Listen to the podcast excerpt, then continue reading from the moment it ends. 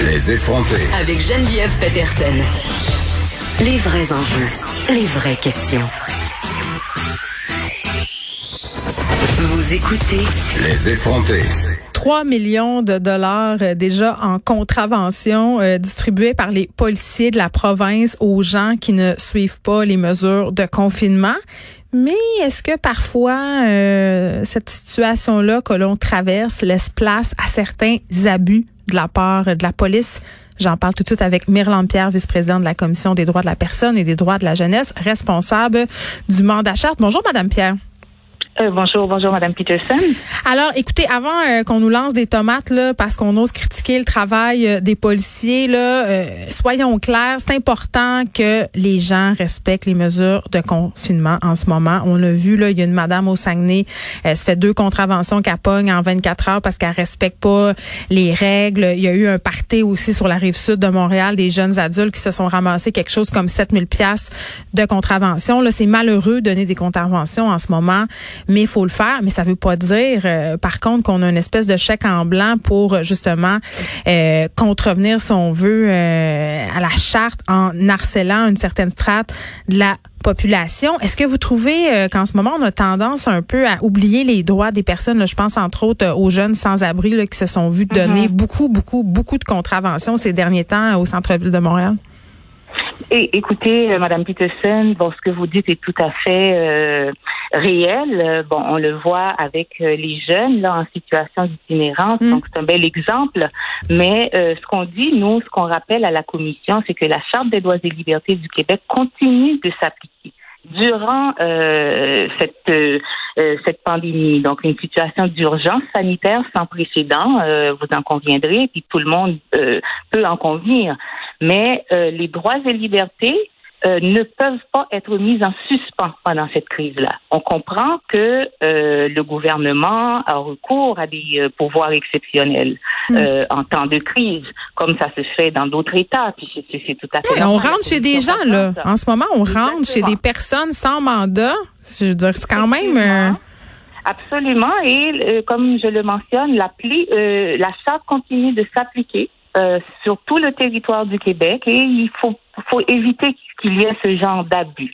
Alors euh, oui, je comprends que le pouvoir, euh, euh, les, policiers du Québec ont un travail à faire, mais ils doivent le faire quand même dans un cadre et la charte euh, continue de, de s'appliquer. Euh, les droits et libertés de la personne, là, comme je vous dis, euh, mm. ne sont pas, ne doivent pas être occultés.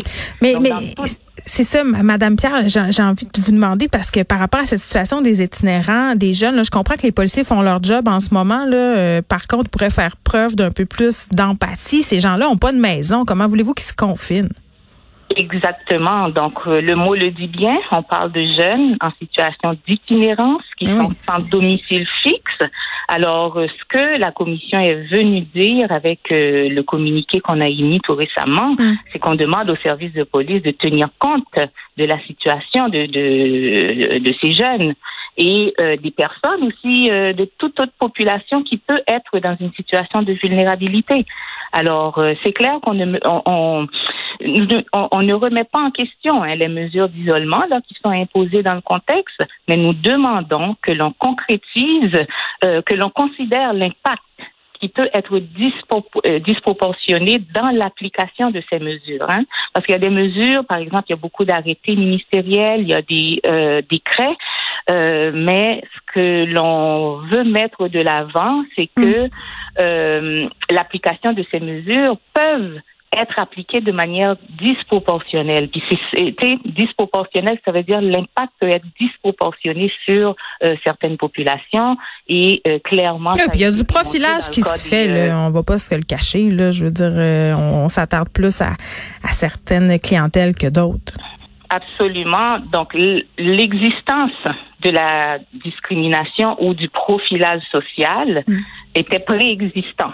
Euh, à la crise actuelle. Mm. Mais là, dans le contexte, ben, c'est, euh, c'est en fait, ça devient, ces, ces éléments-là sont exacerbés peuvent être exacerbés par justement l'application qui peut avoir un impact disproportionné là sur euh, certaines communautés, sur certaines populations, les jeunes notamment en situation d'itinérance. Et Madame Pierre, il nous reste une minute. Euh, bon, si jamais euh, on, on, prend des libertés par rapport à la charte justement et qu'il y a des abus, est-ce que vous pensez que ces contraventions là vont pouvoir être contestées quand on sera au bout de cette crise-là de la COVID-19?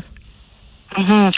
C'est une excellente question. Euh, D'ailleurs, euh, nous, à la commission, on continue de recevoir hein, euh, des plaintes euh, des personnes qui vivent des situations de discrimination. Moi, je pense que c'est une question qu'il va falloir regarder de près. une fois la crise derrière nous, mais aussi pendant pendant le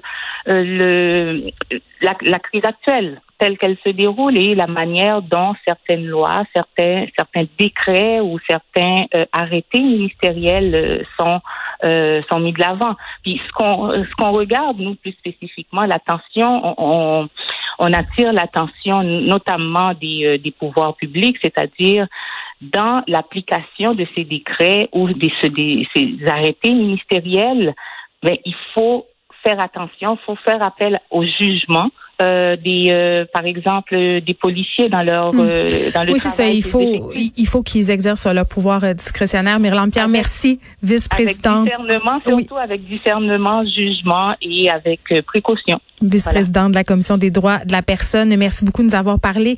C'est tout pour nous. Merci à Frédéric Mockel à la recherche, Luc Fortin, Gabriel Meunier à la mise en onde. On se retrouve lundi. Je vous laisse avec Mario Dumont. Je vous souhaite un excellent week-end.